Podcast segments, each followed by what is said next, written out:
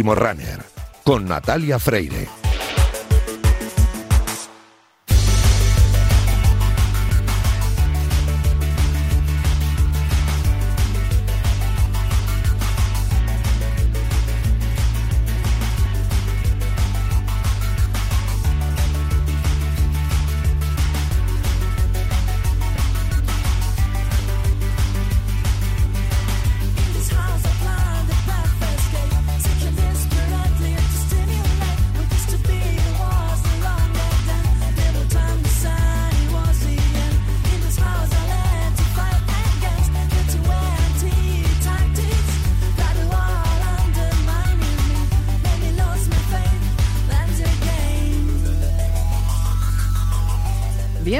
Bienvenidos al Último Runner, el programa de Radio Marca en el que el atletismo es el protagonista. Os recuerdo el correo electrónico del programa, elultimorunner@gmail.com, elultimorunner@gmail.com. Os voy a recordar también la cuenta de Twitter arroba elultimorunner y también os recuerdo que disponéis de un podcast con, con todos los audios y en todas las plataformas por si queréis volver a escuchar el programa y tomar nota de todo lo que os contemos en los próximos minutos. A los mandos técnicos me acompaña Raquel Valero, que ya está haciendo que todo suene a la perfección.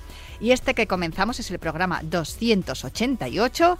Y esta noche tenemos un montón de cosas que contaros, así que arrancamos ya. Hola, soy Odi Jainaga, lanzador de jabalina y plusmarquista nacional, y mando un saludo a todos los oyentes de El Último Runner.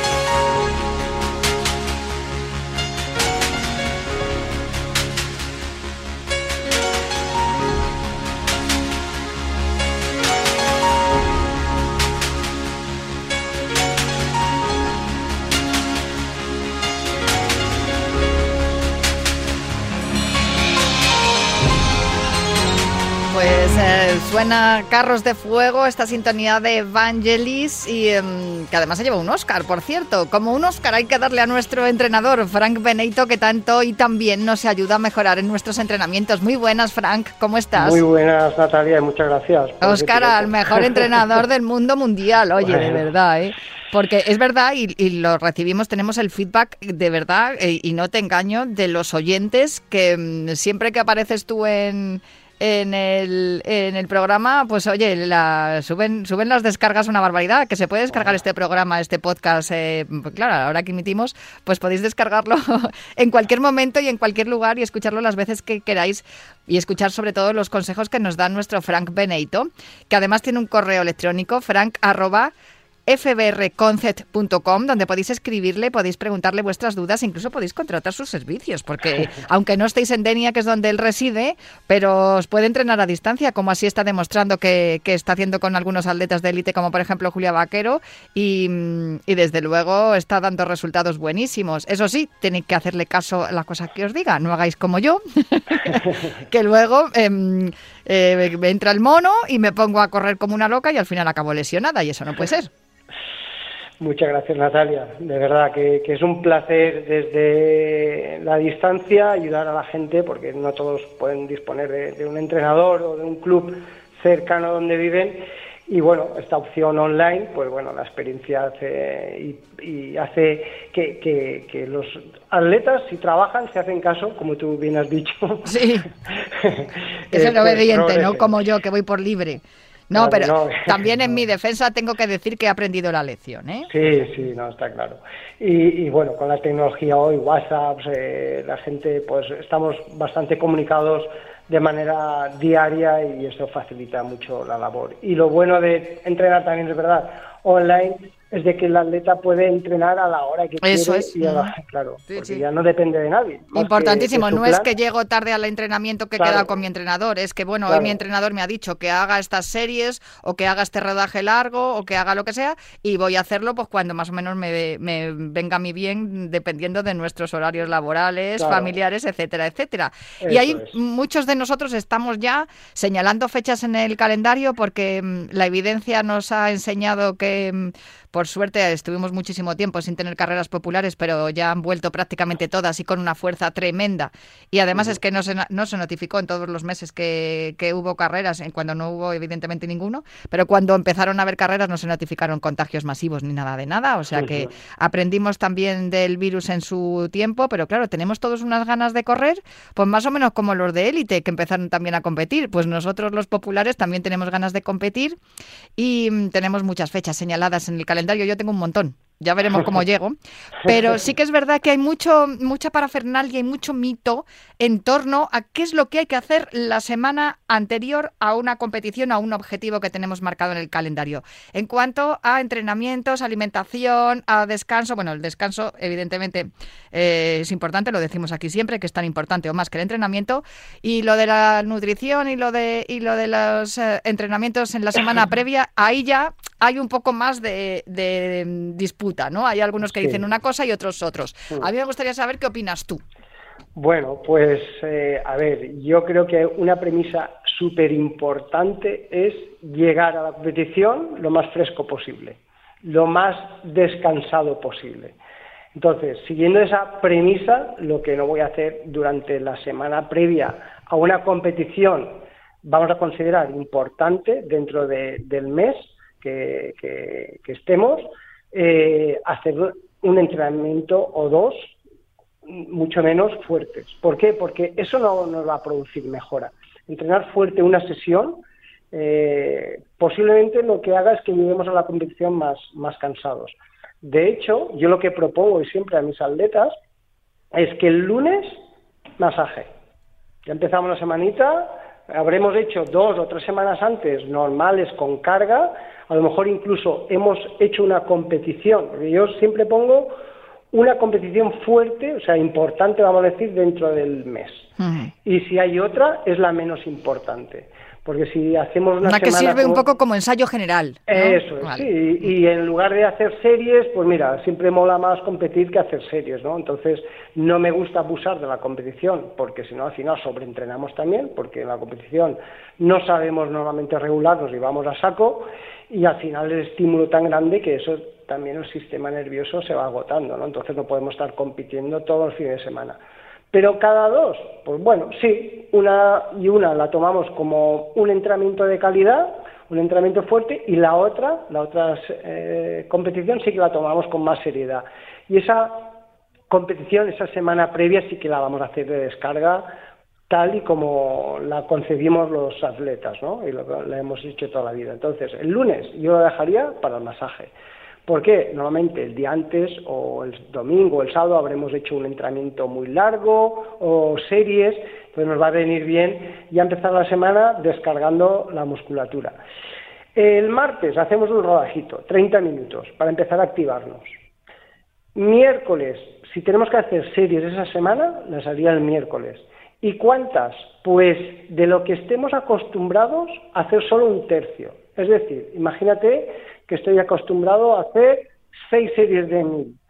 Pues un tercio serían dos. ¿Vale? Entonces, si estoy acostumbrado a hacer seis series de mil a cuatro minutos y recuperando cuatro minutos, pues voy a hacer dos de mil recuperando cuatro minutos. Te vas a quedar con las ganas de entrenar más, porque estás acostumbrado a entrenar más, pero eso es bueno. Si es que eso es bueno, si yo lo que quiero es que llegues al domingo con hambre de soltar las piernas y, y, además vas a ir descargando, porque para eso se llama semana de descarga, para descargar toda esa fatiga que habremos acumulado en las semanas anteriores entrenando con kilometrajes normales, largos, con muchas series y tal. Eh, que estoy acostumbrado a hacer series largas y cortas y, por ejemplo, en una semana normal de carga he hecho 15 series de 200 pues en vez de 15 series de 200, ¿qué es un tercio? 5, pues voy a hacer 5 de 200. O puedo combinar una de 1000, cuando tenía dos de 1000, una de 1000 y tres de 200, por decir algo, mitad y mitad, ¿vale? Pues así hago una serie a 4 minutos y las de 200, que son más rapiditas, a lo mejor a ritmo de 3.30 o 3.40, pues las hago y así cojo un poquito más de chispa.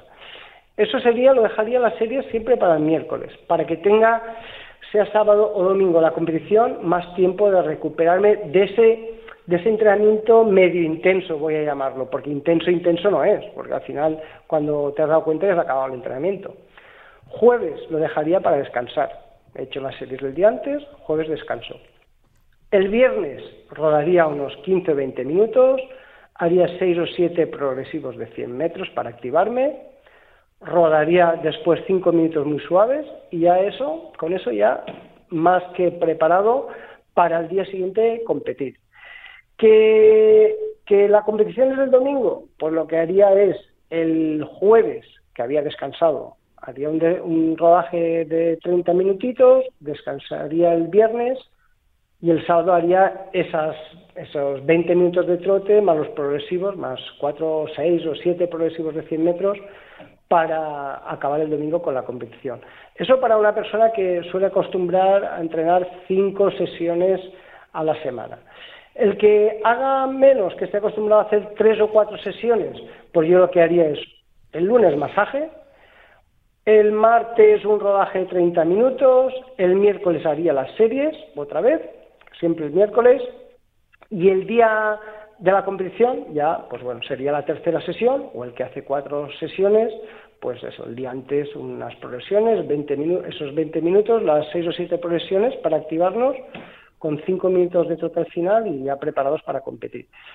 Al final, lo que eh, la, comunicación al atleta es que tienes que llegar muy fresco a la carrera, con hambre de, de, correr, de hacerlo bien, y eso sí, salir con tranquilidad, no querer comerte el mundo, tomarte, sea cual sea la distancia, eh, la primera mitad con relativa calma para la segunda parte hacerla, intentar hacerla más rápida. El segundo parcial un poquito más rápido. Vale, yo he ido tomando nota de todo, independientemente de los días que estemos acostumbrados a entrenar, eh, como a tres días, bueno, el primer día, descarga masaje, eso me ha quedado claro también, y luego hay un día de descanso, dos días previos a la competición y el día previo a la competición, un rodaje suavecito, a trote eh, divertido, ahí, para ir soltando piernas. Yo, eso que lo he hecho toda la vida, descansar dos días antes. Y, fíjate, ¿eh? antes de conocerte incluso, porque a mí me iba bien llegar con un poco de tensión en las patas para el, día previo. Y es que yo creo que muchas veces nos lo dice nuestra, nuestra también nuestra eh, ayudante en femenino singular, Irina Rodríguez, que también es fisio y sabe también de esto, bueno, subcampeona olímpica en sincronizada, siempre nos dice que hay que hacerle caso al cuerpo cuerpo. Y a mí el cuerpo siempre me ha pedido salir a mover un poco las patas el día previo a la competición, que me suele ir bien suavecito y sin exigencia, solo para, en plan divertido, venga, vamos a soltar patas. Y es verdad que el día anterior de, descanso, o sea, dos días antes, eso, no hago nada, o sea, no levanto, no, levanto ni el mando de la tele, no hago nada. Y sí que es verdad que no tenía apuntado lo de las series para los dos días antes y eso ya me lo tengo apuntadito. Y todo lo demás más o menos eso, eh, lo tenemos ahí todo bien apuntado, pero evidentemente creo que no iba mal yo encaminada con eso de descansar dos días antes y el día anterior un, rodaje suavecito y cortito. Sí, una activación, llamamos. Eso lo llamamos siempre como un calentamiento a distancia. Por eso meter esas progresiones de 100 metros, que, no es muy fuerte, ¿eh? Mm. simplemente es comen, eh, empezar muy suavecito y acabar los últimos 20 o 30 metros a un 90% de intensidad. Eso lo que estás provocando a tu musculatura es coger ese tono, esas ganitas, de decir, uy, venga, va, que ya... Y además mentalmente eso ayuda Te iba a decir ahora mismo, es que es súper divertido, a mí me encanta eso. Los últimos metros, darlos ahí a toda caña y, decir, y luego parar otra vez y venga, otra vez. Es súper divertido y a mí yo creo que mentalmente efectivamente me ayuda porque dice, mira, mira, mira cómo me tiran las piernas, mañana voy a ir como un avión.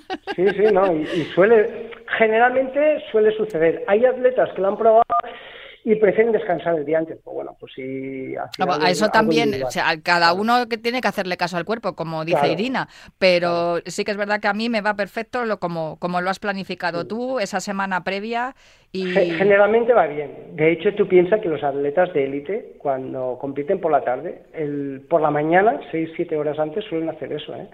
Precisamente para activarse. Yo he llegado a ver atletas incluso a correr un cross a la una, que sabes que el cross normalmente es a la una, y levantarse, porque coincide en el hotel con keniatas, atletas de élite, levantarse ellos a las seis, siete de la mañana para hacer la activación.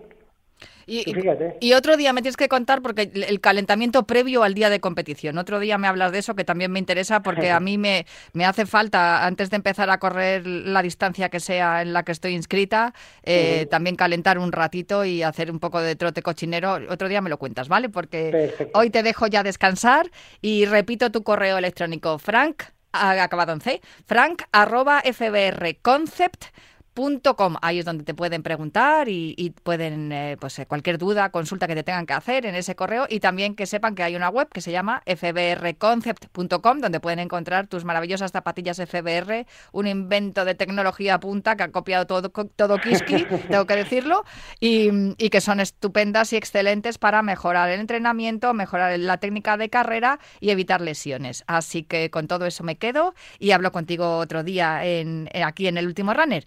Muchísimas gracias por tus consejos y ayuda, Frank. Un placer siempre, Natalia. Un abrazo. Hola, soy Tessie Bosel y mando un saludo gigantesco a los oyentes del último runner.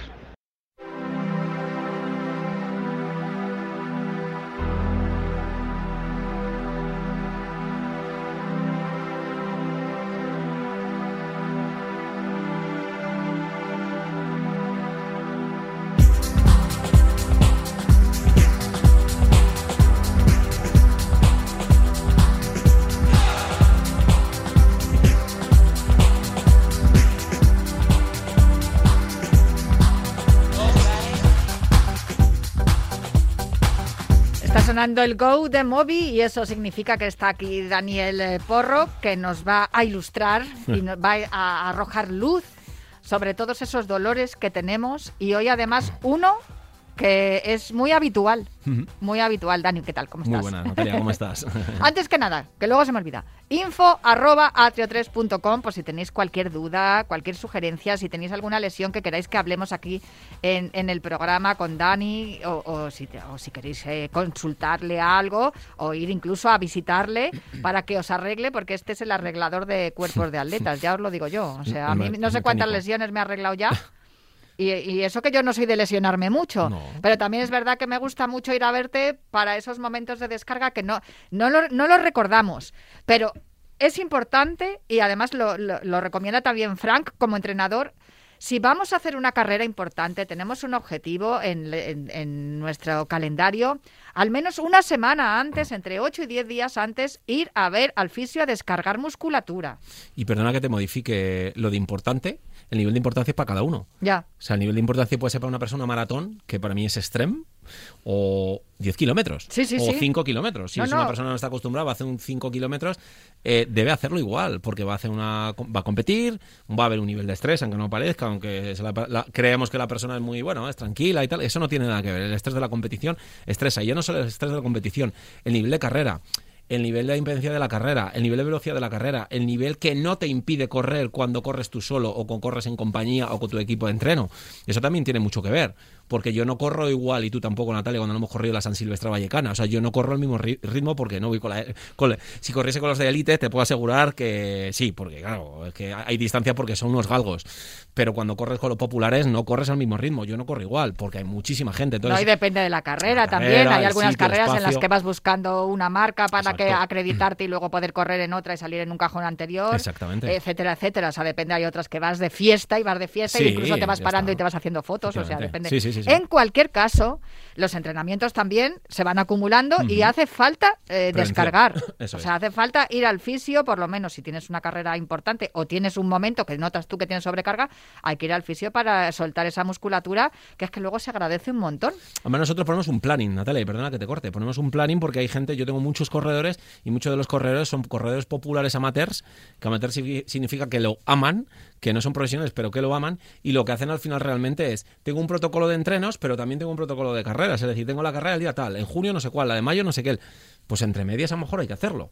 Y al acabar la temporada de carreras también hay que hacerlo para acabar. Entonces, si les tenemos que poner un planning de entrenamiento, igual que tienen planes de entrenamiento y planes nutricionales, tenemos que hacer un planning de recuperación pre entre medias y al acabar, ¿vale? Pre, post y entre medias. Y luego nosotros, que nos, eh, nuestro espejo son los atletas profesionales, eh, hay muchas veces que le llaman y digo, oye, vamos a, tenemos el programa hasta ahora, ¿te puedo llamar en este horario? No, en este horario no, porque estoy en el fisio. O sea, si para ellos el fisio es sagrado, eh, para nosotros también debería de serlo. Sí, suena muy, como, te diría, ¿no?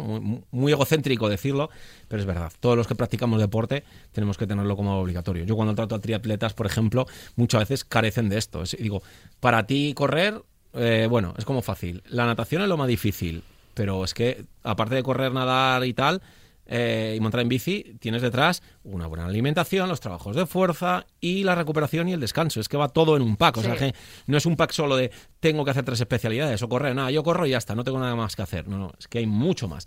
Siempre digo que correr y nadar es muy difícil y hacerlo bien es más difícil yo creo que es bastante complicado. a mí, sin embargo, fíjate que se me... Bueno, lo de nadar, nada, ni, siquiera lo comento porque nado fatal. Pero lo de la bici sí que me parece chunguísimo. Es muy difícil. Me parece difícil hasta la estática. Pero bueno, yo quería preguntarte hoy, porque estábamos hablando de muchas, muchas de las eh, lesiones que son habituales. Y yo veo muchos eh, eh, corredores que cuando terminan una carrera, sobre todo los velocistas, pero también ocurre con los de medio fondo y los de, los de fondo larga distancia, se llevan la mano atrás y esto también se ve mucho en los futbolistas, ¿no? que de repente acaban la carrera y se echan la mano atrás y, también les pasa? a los futbolistas cuando se pegan un sprint a por un balón y de repente se paran y se echan la mano a la parte trasera del muslo y, se paran y empiezan ahí como a cojear. ¿Eso qué es? Vamos a diferenciar dos dentro de ese gesto.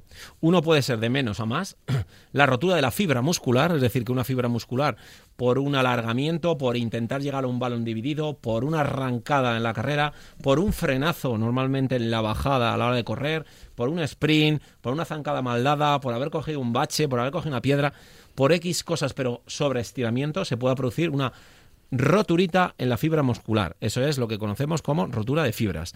Lo que se llama, eh, vulgarmente lo dicen cuando estudiamos, que es el síndrome de la pedrada o el síndrome del navajazo. Pero bueno, esa es esa sensación.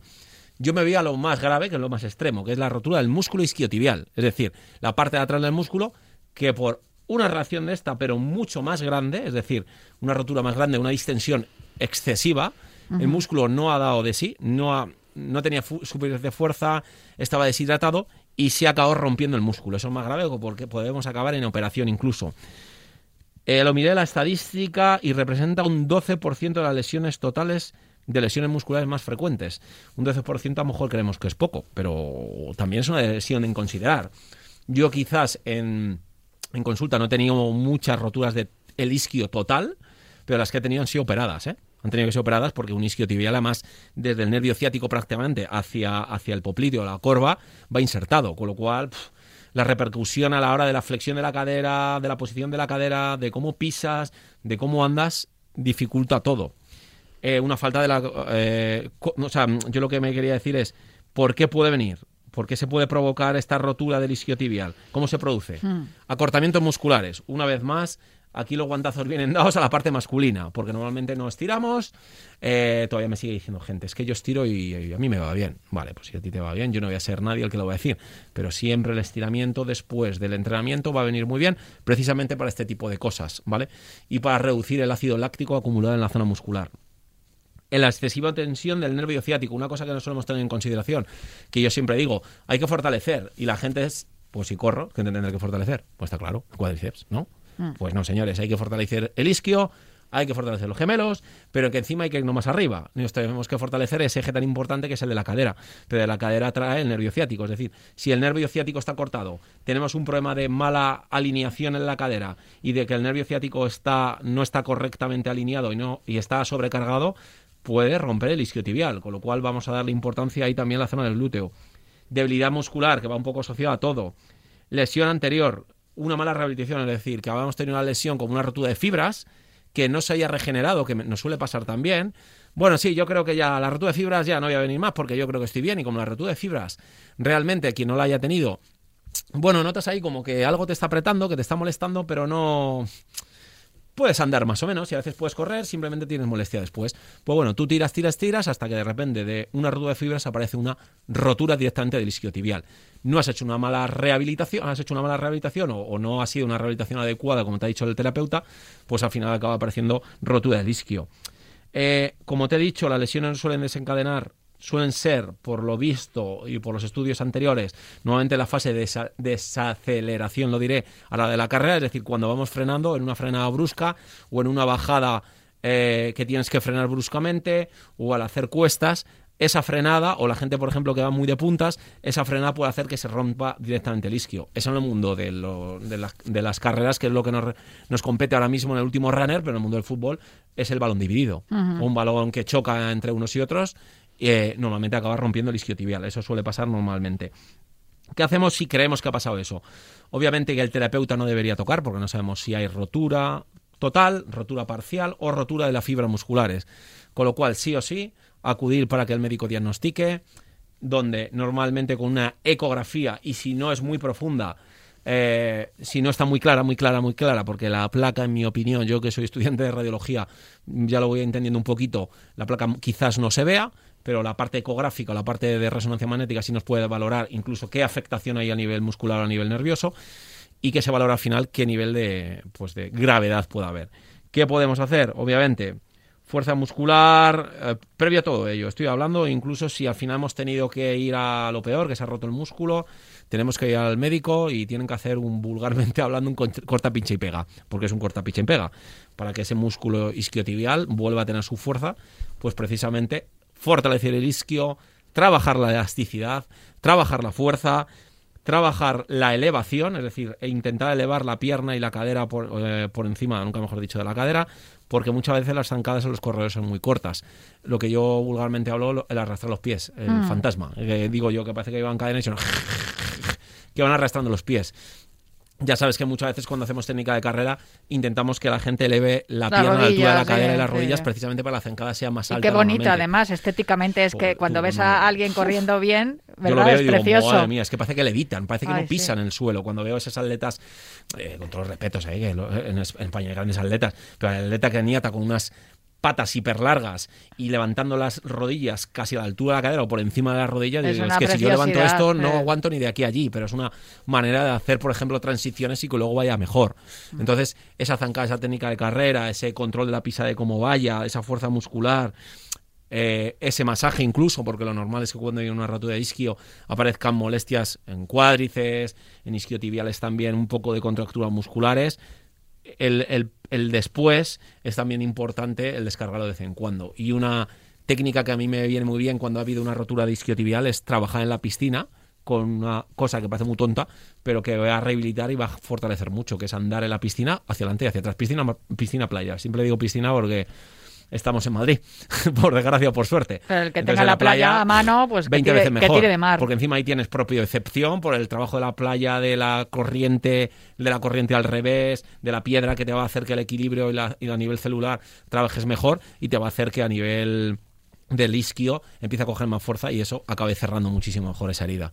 Entonces, bueno, la rotura de isquio yo creo que de las que hemos hablado en el último runner son las son de las roturas más graves que pueda haber en, este. Bueno, hay roturas vertebrales, la cadera, cosas así, pero la rotura de isquio, obviamente, los isquiotibiales, como bien dices tú, Natalia, esa mano al muslo, eh, oyes en una competición o tú que has narrado muchas competiciones, uy, se ha echado la mano atrás al muslo. Ya pinta mal, mm. ya pinta mal. Menos gravedad, para que nos acordemos, menos gravedad, rotura de fibras y más gravedad, tumefacción, algo mucho más grave, rotura del isquio completamente que si es rotura de isquio prácticamente no pueden pisar. ¿eh? Mm. Ya te digo que eso ya es más complicado y cuanto antes se opere mejor. Eh, una duda, eh, hablamos de rotura muscular, pero claro, las roturas óseas, que hay veces que mm, cuando yo os escucho hablar, es, parece que son más graves las musculares que las óseas. No sé si es bueno, que... las óseas, mm, para mí son más graves las óseas. Las musculares al final es como, es un crecimiento natural y lo normal es que hay mucha técnica, pero la ósea es más difícil de profundizar dentro dentro a nivel de hueso. Entonces... Hemos hablado poco de las lesiones óseas, lo deberíamos pues analizar también y ver más adelante. estas. Pues las óseas para mí son más complicadas. Apuntado queda.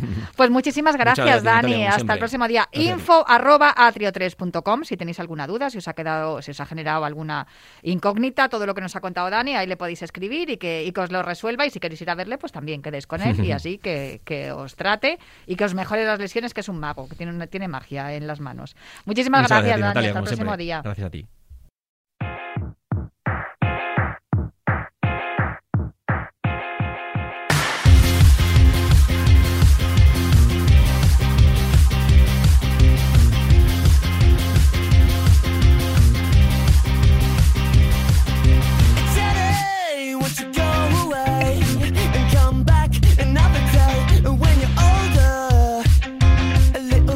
A lo largo y ancho de la geografía española podemos ver eh, un montón de maratones que se celebran cada día, cada semana y, a muchísimos eh, corredores que se apuntan, se inscriben en estas carreras. Incluso hay, como una especie de, turismo internacional de grupos de entrenamiento que se dedican a, viajar a otros países para poder correr la, la mítica distancia de Filipides.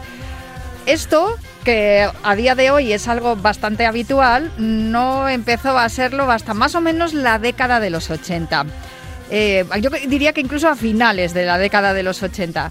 Hay mucho que, aprender eh, sobre el maratón y a nosotros que nos encanta conocer las historias de los pioneros, se nos ha presentado la oportunidad de hablar de un tema que yo creo que mm, aborda esta cuestión de una manera además muy artística. Estamos hablando de esto en el último runner, pero podríamos hablar de ello perfectamente en la Deporteca. Bueno, no me enrollo más porque al otro lado del teléfono tengo a Gabriel Castaño, que es el director de todo este proyecto. Que, se llama La Madre del Cordero. Ahora nos tendrás que explicar por qué. Muy buenas, Gabriel, ¿cómo estás? Muy buenas, Natalia. Sí, sí, se llama Maratón, dos puntos la madre del cordero, ¿no? Es un a ver, poco el origen de todo, ¿no? O parte del origen de todo, ¿no? A ver, a ver, explícame por qué se llama así. Pues mira, tiene una, tiene, tiene, son dos vertientes. Por un lado, porque el proyecto habla un poco del origen de la maratón en España. Es verdad que había habido gente que, que había corrido y que tenía algunas marcas significativas, tal, pero según la propia Federación Española de Atletismo, en un artículo que tiene eh, en Internet, hablando de la edad de oro de la maratón en España, comenta precisamente que además de que hubiera algunos eh, atletas que ya corrían la maratón y demás en España y que tenían marcas relevantes, el origen es eh, en el año 1988 en la maratón de Nueva York, donde el Club Atletismo San Pablo, San Pablo de los Montes es un pueblo muy pequeñito de la provincia de Toledo, sin ningún tipo de tradición atlética hasta el momento, consiguió colocar a Juan Carlos Montero en quinta posición, que hasta la, hasta la fecha es la mejor posición de un maratoniano español en la Maratón de Nueva York, y el Club Atletismo San Pablo de los Montes como el primer club que el primero y el único club que ha ganado hasta la fecha eh, por equipos, colocando a sus eh, cinco integrantes entre los 50 primeros. Y lo de la Madre del Cordero viene porque precisamente el Club Atletismo San Pablo, que empezó de una forma muy humilde, encontró en, en la marca Rotper eh, un patrocinador. Pero antes de encontrar y por colocar esa marca Rosper tenía una marca que se llamaba La Madre del Cordero, que era una marca de quesos. Y fue un plan, lo típico de, este país, sobre todo antes de... Eh, no tienes lo que tienes que tener para poner esto, si lo pones, eh, te patrocino. y precisamente por ahí viene un poco la jugada, ¿no? El origen de la maratón en España, o el punto de inflexión fue ese 1988 en la Maratón de Nueva York y la Madre del Cordero fue el primer patrocinio que consiguió el club para luego poder hacer una, una bueno, pues una muy buena trayectoria a nivel profesional. ¿Cuántas cosas se han conseguido en España con eso de a, que no hay lo que y lo que sigue? claro que sí que hay, vamos. Ahora los jóvenes dicen sujétame el cubata, pero nosotros nosotros decíamos a que no hay, sí, claro que hay. Bueno, el artículo al que te refieres se titula La edad dorada del maratón español masculino y además lo escribió Vicente Capitán, que es amigo del programa y además hermano de nuestro querido José Luis Capitán, colaborador también de, del último runner con el cual hablamos cada, cada, cada mes, cada fin, último programa de mes aquí en el último runner. A mí me parece de verdad una historia estupenda y, mira que muchas veces lo hemos comentado en el programa que tenemos de cultura y deporte en la Deporteca, que hay tantas historias en torno al deporte que se pueden guionizar, porque claro, esto que has contado tú brevemente, si te pones a investigar y, a sacar los entresijos de la historia, claro, tiene mucho, no solamente lo, de, lo del patrocinador que es una, una fábrica de quesos, ¿no? Un fabricante de quesos, sino las personalidades de todos esos integrantes de, de aquel, de aquel equipo que, viajó a Nueva York y que consiguió la victoria por equipos. Sí, la verdad es que es sorprendente porque cuando nosotros, yo conocí la historia porque Juan Carlos Montero es, amigo y yo sabía de la historia, pero no sabía que había tenido tanta repercusión y tanta importancia a la hora de abrir camino para luego lo que serían los grandes éxitos del atletismo español en la maratón, donde hemos sido potencia mundial, ¿no? ya finalmente con, con Martín con Abel Antón, ¿no? ellos fueron un poco los que abrieron esa, ese camino de oportunidad que luego otros vieron y se dieron cuenta que ahí éramos buenos, ¿no? Pero además de eso te encuentras un montón de historias y casualidades, ¿no? La primera casualidad es como un pueblo sin ningún tipo de traición, donde se tenían que esconder al principio, medio esconder, porque si te veían en un pueblo corriendo con pantalones cortos, imagínate lo que podían decir. a que dos años después la gente les preguntara que qué tal llevaba la carrera, que cómo iban, ¿no? Qué casualidad, ¿no? Como de repente, de la nada, en un sitio donde, bueno, pues sí, podemos disfrutar de los montes de Toledo, de la naturaleza, de los linces, de los ciervos, de repente te encuentras con un club de atletismo, ¿no? Y luego cada uno sus propias historias, ¿no? Corrieron por casualidad. Hay algunos integrantes que corrieron por casualidad. El mismo Juan Carlos Montero jugaba al fútbol en la mili y de repente empieza a decir que quiere intentar correr y tal y va a un campeonato de España del ejército por acercarse también a su familia porque él hizo el, la mili en, en, Canarias y de repente queda campeón de España de 10.000 metros y cuarto en 5.000 metros detrás de un tal Abel Antón y un tal Martín Fis. O sea, imagínate, ¿no? Eso es casualidad. Casualidad, él le dio por ahí. Dijo, voy a correr, corrió, funcionó y a partir de ahí hizo una carrera. O Juan Fred Romera, que es otro de los integrantes, ¿no? Que de repente no sabía qué hacer con su vida y se enrola en un barco mercante y se da cuenta a los dos días que ha cometido un error, pero tiene que aguantar tres meses en un barco. De repente él dice, se acordaba de pequeñito de que él era bueno corriendo y empieza a entrenar la maratón en la, en la cubierta del barco. Y cuando, cuando baja, se va a la maratón de Madrid eh, y hace 2.35 creo, dice, solo intentando llegar, en ningún momento quise, y si no llegué mal, dice, esto es lo mío. A partir de ahí, Juan Fran Romero, por, por ejemplo, fue recordman de España, de maratón. O sea, imagínate las historias que nos podemos encontrar. Desde luego, el pueblecito de San Pablo de los Montes, ¿cuántos habitantes tiene y cuántos tenía en aquella década de los 80 cuando empezaron a correr todos estos nombres y que nos estás comentando? Pues actualmente tiene unos 1.800 habitantes y um, no sé los que tendría en esa época, pero sería más o menos igual. La gente, imagínate, ¿no? Es un sitio donde en invierno hace muchísimo frío y la gente, bueno, pues el trabajo que haya por allí, si no tiene que salir fuera. Normalmente la gente, pues eso, la España vaciada, ¿no? Intentamos eh, que no pase, pero, pero por desgracia pasa, ¿no? Allí todavía, pues eso, hay 1.800 habitantes, pero imagínate esa época, había que buscar las oportunidades en otro sitio. Lo importante también, lo que sorprende, es que de ese grupo de gente, bueno, pues eh, ilusionados por sacar un proyecto, de repente consigan que luego en sus filas atraigan a nombres como Antonio Serrano, Alberto Juzgado, incluso, incluso José Luis González, que el último año de su carrera corrió de forma gratuita por el Club Atlético San Pablo de los Montes. O sea, imagínate luego el poder de atracción que tuvo, porque es verdad que a nivel personal cada uno tenía sus sueños y sus metas, pero eran muy fuertes como equipo. Ellos disfrutaban. sus rivales eran sus compañeros, pero en cuanto acababa la carrera eran sus amigos. Y esa fuerza del grupo hizo tener mucho atractivo y que la gente quisiera correr con ellos. Juan Carlos Montero, que era de San Pablo de los Montes, del cual nos estás hablando y por el cual nace todo esto, ¿no? Y por tu amistad con él, Juan Francisco Romera Paredes, que era de Torrijos, bueno, que es, Antonio Serrano, que es de La Solana, además hace gala de ello, también es amigo del programa y además eh, uno de los mejores entrenadores, además de, de haber sido un gran corredor, también uno de los mejores entrenadores que tenemos en la actualidad. José Luis Díaz Toledo, que de Toledo, Juan Carlos Paul de Getafe y Alberto Juzgado de Madrid. ¿Tú crees que todos estos nombres que habéis eh, eh, reunido en, este documental, que ahora lo contaremos, que está por hacer, son un poco el germen de, de, aquel triplete histórico en Helsinki en 1994 con Martín Fitz, Diego García y el propio Alberto Juzgado? Claro, pues eh, nosotros cuando hablamos con los protagonistas, estamos todavía en una fase de preproducción donde estamos hablando con algunos de los protagonistas, ya hemos hablado, con otros estamos intentando contactar para, para seguir. Eh, sí nos comentan que ellos quizás lo que consiguieron fue abrir una, una, una oportunidad, ¿no? Es decir, que muchos de otros, porque al final Martín sí y Isabel Antón son coetáneos de ellos, prácticamente. Ellos hacían pista. Quizás esto lo que, lo que, lo que hicieron ver a los demás es aquí hay una oportunidad aquí podemos correr, aquí podemos pelear, somos buenos, intentémoslo. Luego además también las maratones, lo que suponía una maratón, las maratones han cambiado, ahora son puro espectáculo en la, en la mm. actualidad. En esa época, en este caso la maratón de Nueva York, era esa gran referencia donde ahora vemos muy habitualmente en las maratones que hay música, en esa época no había música en ningún sitio, pero en la maratón de Nueva York sí. La maratón de Nueva York, en esa maratón del 88, Juan Fran Romera, después de que les hubiera dicho el entrenador, cuidado, salir conservadores, él se dejó llevar por su afición al cine y Woody Allen y dijo, estoy en Nueva York, me voy a dejar ir, rompe el grupo y se marca la mitad de la carrera en solitario. Y él dice que se da cuenta de que va en solitario cuando una de las bandas que había en el recorrido toca un paso doble. Y entonces cuando se da cuenta de por qué tocan un paso doble por mí, y ya mira para atrás y dice, hombre, voy solo. Eh, y, el tío se dejó Qué bueno. Es decir, que hay un montón de, de cosas alrededor de estas, de estas historias de cada uno que hacen que lo que parece que es imposible al final sea posible, ¿no? Y que las cosas es verdad que donde hay más opciones siempre vas a tener más fácil la oportunidad, pero donde no las haya también, si quieres y luchas, las consigues. ¿Qué diferencia hay entre lo que vimos en el año 2019 con Kipchoge bajando de las dos horas de, maratón en, la distancia de maratón? Aunque bueno, ya sabemos que eh, no es absolutamente real, ¿no? Pero vamos, hemos visto a un hombre correr por debajo de las dos horas una distancia de maratón.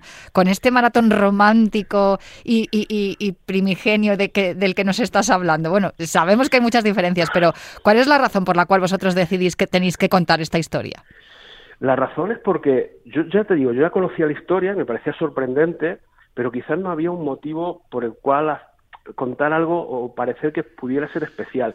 Cuando nosotros nos encontramos con ese artículo, sí nos dimos cuenta de que si la propia Federación Española dice que ese es el punto de inflexión, entonces ya tiene algo especial para contar todas las historias. Además, vamos a intentar contar también algo que a lo mejor mucha gente no sabe, porque como tú bien dices, estamos ahora escuchando los récords de Kichogue, toda la preparación que hay alrededor de una maratón, incluso para los populares, en esa época no había nada.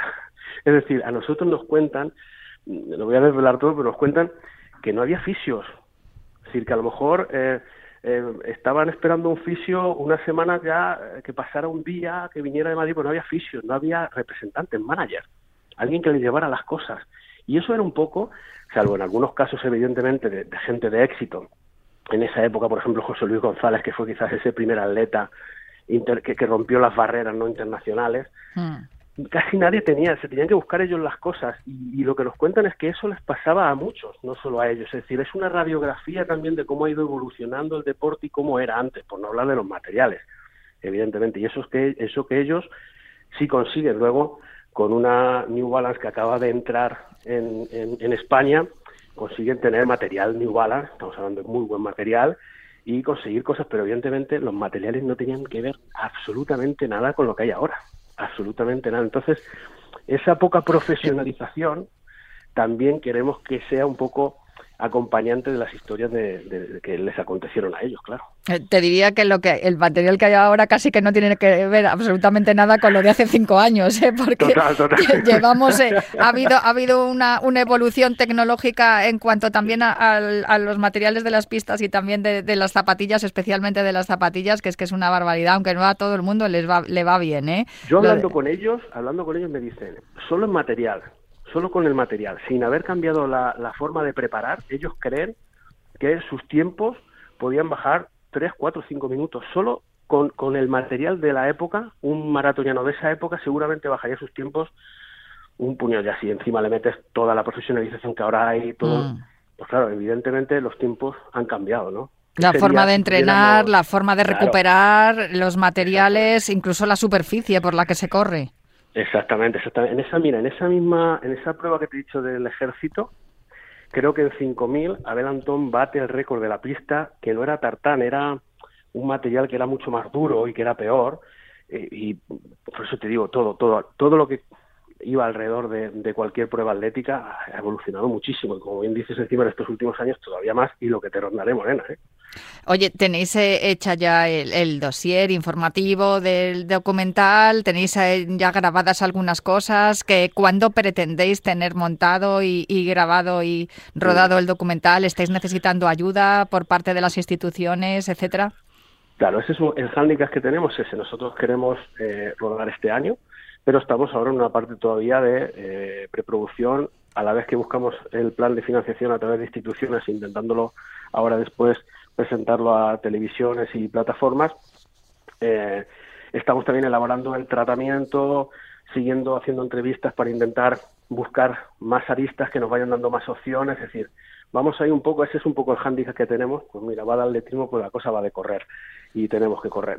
Entonces estamos en una fase todavía eh, iniciática, pero con muchas cosas ya avanzadas, lo que pasa es que las vamos llevando de una forma paralela para ver si todas coinciden, luego también tenemos que hablar con los propios protagonistas, dependiendo también de la financiación que consigamos, podremos llegar a un sitio o a otro.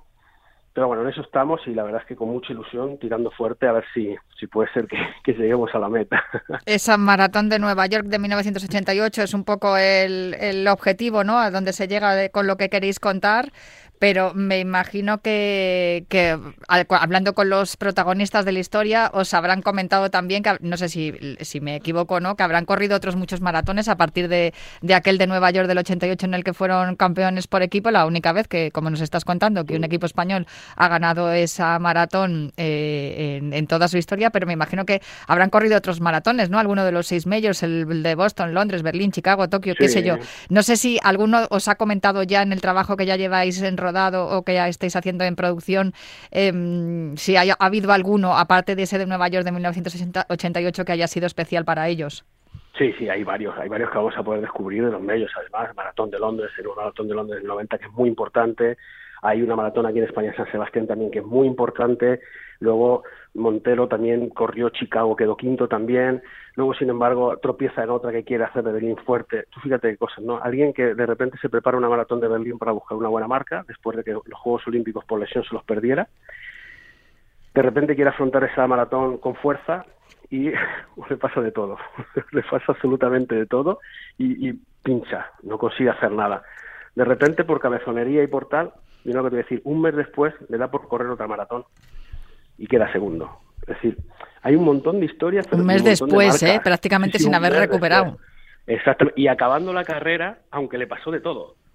Le pasó absolutamente de todas las cosas que le pudieran pasar, le pasaron en la maratón de Berlín, y en vez de haberse retirado, haber dicho, bueno, pues recupero, no hago, pues eso, pues es que además desde el kilómetro 5 yo iba pasando penurias, con lo cual él acabó esa carrera y luego un mes después compitió en otra maratón y quedó segundo pero luego tenemos también grandes que es verdad que luego la, historia del club aunque el club sigue hasta la fecha funcionando pero ya como un, un club pequeño de cantera el club tiene como cinco o seis años de mucho apogeo donde marcan la pauta y luego a partir de ahí evidentemente después de los Juegos Olímpicos del 92 las crisis y los patrocinios hacen que no pueda sostenerse y luego otros muchos siguieron su, su camino. Si miramos el camino por ejemplo de Antonio Serrano que luego ganó otras otras dos maratones de las Major también.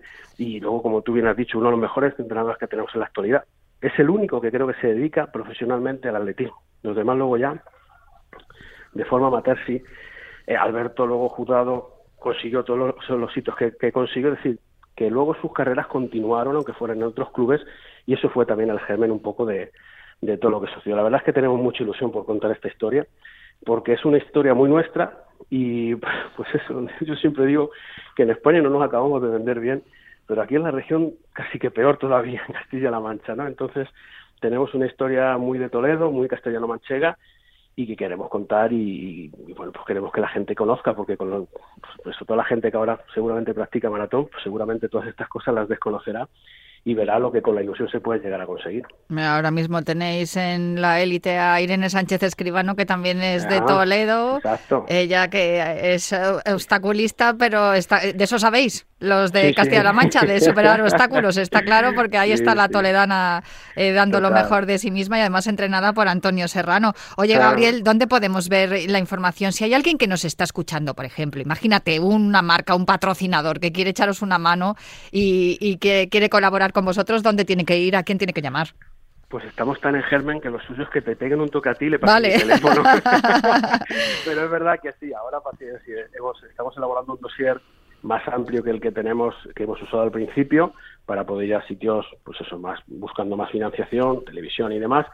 Y bueno, pues lo que queremos es eso, es intentar agrupar a la mayor gente interesada en que este producto le pueda valer para poder llevarlo y que lo vea todo el mundo por ahora yo te digo, ahora pues será, estaremos también en la fase de crear página web, crear redes sociales, que es un poco lo que se mueve actualmente, e intentar pues tener ese acercamiento lo más fácil posible a través de todos los medios posibles a nuestra disposición. Pero es verdad que, ya te digo, es una carrera de fondo, pero donde tenemos que ir eh, muy apretados, muy, muy apretados. Bueno, pues correremos esta maratón junto a vosotros. Desde aquí yo os ofrezco, evidentemente, los micrófonos de, este programa del Último Runner. Todo el que lo esté escuchando y le apetezca colaborar o saber más de este proyecto, pues ya saben que tienen que escribir a elultimorunner.gmail.com o escribirnos a través de la cuenta de Twitter, arroba elultimorunner, y nosotros os pondremos en contacto con Gabriel Castaño y con todo su equipo de producción para llevar adelante este eh, documental, este proyecto, que además tiene un título que a mí me encanta, Maratón, la madre del cordero.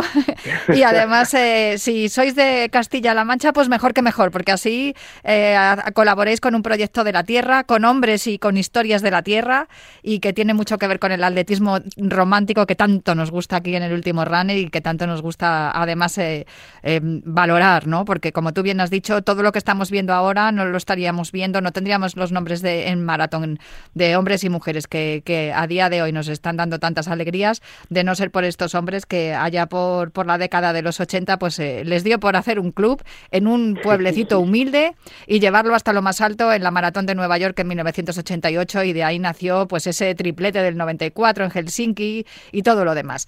Gabriel Castaño, ha sido un placer charlar contigo.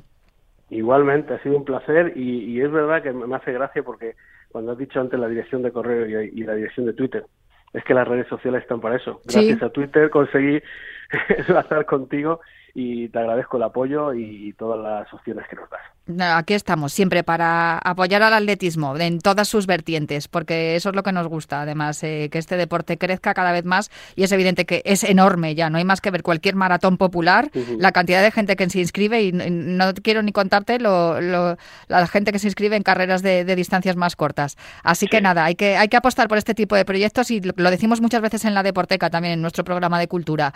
Eh, el deporte da tantas historias de superación, de valentía, de de, bueno, de, romanticismo y de, y de valores que, se aportan a la sociedad que vale la pena contarlas. Y yo no entiendo por qué Disney encontró un filón ¿eh? en las historias deportivas y hicieron un montón de pelis y documentales deportivos.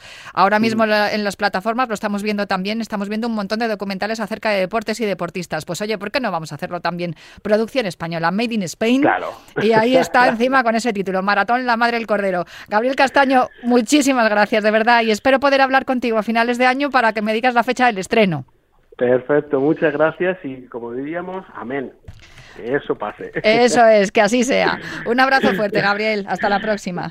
Adiós, chao, chao.